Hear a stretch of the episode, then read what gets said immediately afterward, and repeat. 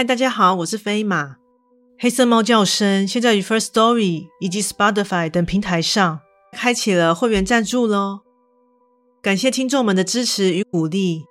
之后将会带给大家更多精彩的故事。加入会员除了能给予大大的支持外，每周更有会员专属故事以及故事后的唱名感谢哦。心动不如马上行动。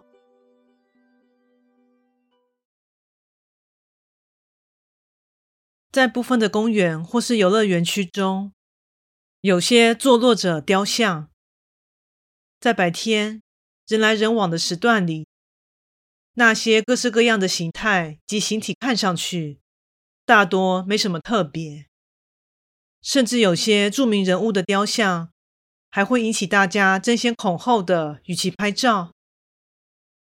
但若是在某些敏感的时段里，不知他们是否还跟平常一样安分的待在原地呢？现在就来听听这样的一则故事：怪谈故事，失踪者。我和女友都是灵异迷，对一切的相关事物都非常感兴趣。最近，我们听说了一处新的灵异景点，那是位于山中的一座公园。你应该会觉得奇怪，为何在山中会突兀地建造公园呢？其实，那附近有一处靠近山壁的大社区，但由于一次大雨后引发的山崩，整个住宅范围不幸地被波及。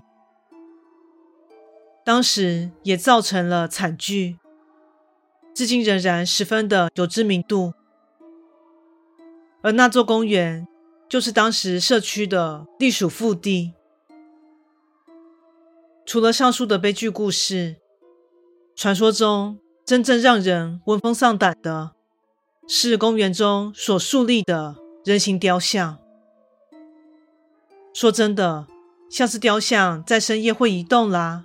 改变姿势等等的传闻，早已不是什么新鲜事。而那里真正吸引人的，是据说雕像的数目会持续增加，从原本的五座，直到现在，据说已经多达三十几座了。至于为何会这样，传闻说是和去到那里探险后却失去踪迹的探险者们有关。据他们的同伴所言，都是在要离开时，突然四周大雾弥漫，让人找不到出路。即使这是处不小的公园，但也不至于会迷失方向啊！正当陷入一团混乱之际，就会发现一起探险的成员竟然凭空消失了，而也就在这个瞬间。环境又会恢复成原本的样貌，路径又会重新的清晰起来。但奇怪的是，从此之后就再也找不到失踪的同伴了。至今，所有下落不明的人都还处于没被找到的状态。对于这传说，我和女友都是不相信的。毕竟没有任何证据表示失踪者与那些雕像有什么关联，所以在某天假日，我们便相约去那里探险。当我们俩进入公园后，马上就看到了雕像。其实这些雕像并不是全都集中在一起的，而是在沿路上陆续都有摆置。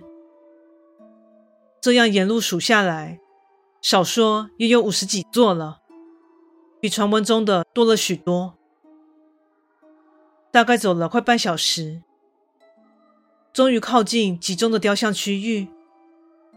但看着看着，突然觉得有些违和，因为有些雕像看起来非常新，感觉是最近才新制造的。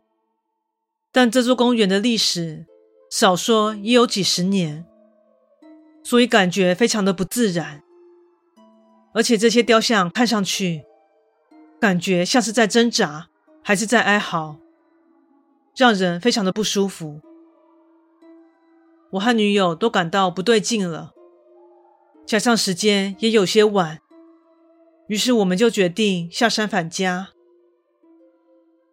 朝着来时的路线返回时，不知为何，雾渐渐的从四周涌来。正当我开始觉得诡异，回头想确认女友是否有跟上时，却发现对方不见踪影。当下见状，便开始疯狂的寻找女友。此时也察觉到四周的景象似乎一直在重复，就像鬼打墙一般，完全迷失了路感。在不知不觉间，浓雾逐渐的散去，视线也慢慢的恢复正常。这时我才发现，此时正身处在公园的入口处。而女友就这样再也找不到了。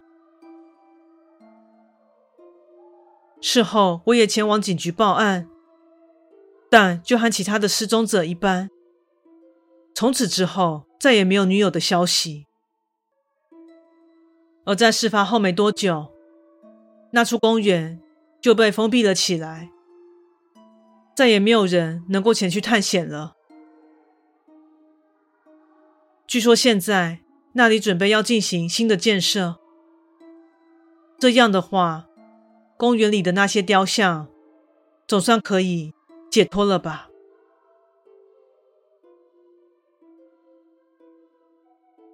故事说完喽，感谢你的收听，诚挚欢迎订阅我的频道。若身边有喜欢悬疑惊悚类故事的朋友，也欢迎将本频道推荐给他们。飞马目前经营的平台有 Podcast、YouTube、Facebook 以及 IG，诚挚希望大家前往以上平台搜寻“黑色猫叫声”，并帮我订阅及追踪哦。最后再次感谢你的支持，那我们下次再见。